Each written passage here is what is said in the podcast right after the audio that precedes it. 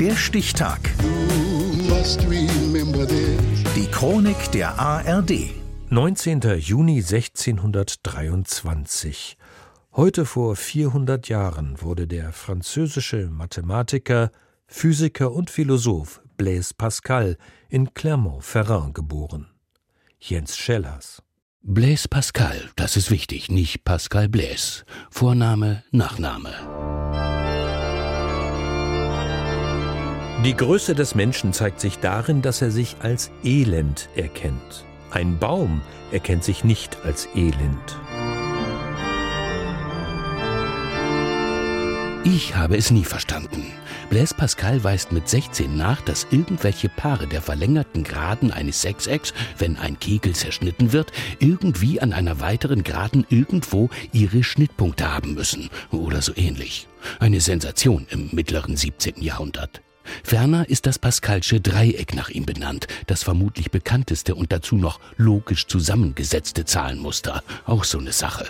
Er erfindet eine Rechenmaschine, die Pascalin, entdeckt in Versuchen über die Lehre den Luftdruck, den wir bis heute in Hektopascal angeben, und er gründet in Paris mit fünf Pferdeomnibussen den weltweit ersten öffentlichen Nahverkehr.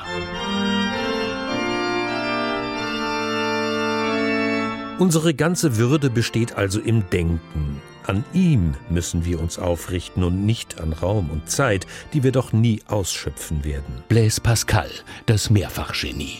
Sein ganzes Leben ist er von Krankheit geplagt, Lähmungen, barbarischem Kopfschmerz, Trübsal. Seine Suche nach Gott führt zum Clinch mit der katholischen Kirche. In anonym gedruckten Briefen wirft er den Jesuiten eine haarspalterische Moral, Machtmissbrauch und Günstlingswirtschaft vor. Seine Schriften werden verbrannt, Pascal muss sich verstecken. Dennoch, trotz seiner Kritik an der Institution, die hohe Wellen bis in den Vatikan schlägt, ist sein Gottesglaube unerschütterlich. Dann eines Tages will der Mathematiker, der Physiker, der hohe Vertreter der Vernunft dem lebendigen Gott des Christentums wahrhaftig vor die Augen getreten sein.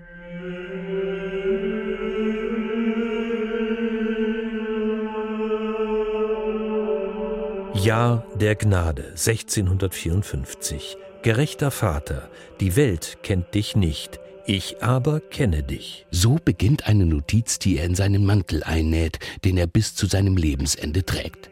Einen Beweis für die wahre Existenz Gottes versucht er nie anzutreten.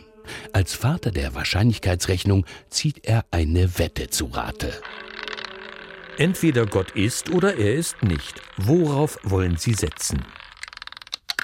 Seine Rechnung auf den Punkt gebracht ist denkbar einfach. Glauben oder nicht glauben, das ist die Frage. Hat der Gläubige recht, wird er mit ewigem Leben bedacht. Irrt er, hat er nicht mehr verloren als der Ungläubige. Der Atheist dagegen schließt ohne Not jede Möglichkeit nach ewigem Glück einfach aus und wird auf jeden Fall verlieren. Wettet also ohne zu zögern, dass er ist. Blaise Pascal stirbt nach immer wiederkehrender Krankheit mit 39 Jahren.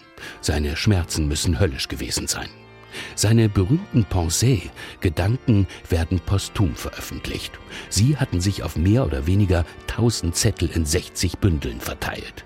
Sollte seine darin beschriebene Pascalsche Wette tatsächlich aufgegangen sein, dürfen wir heute gern davon ausgehen, dass es ihm gut geht.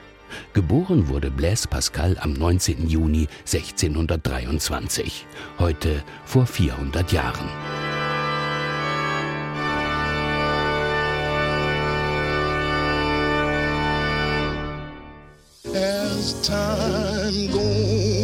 Der Stichtag. Die Chronik von ARD und Deutschlandfunk Kultur. Produziert von Radio Bremen.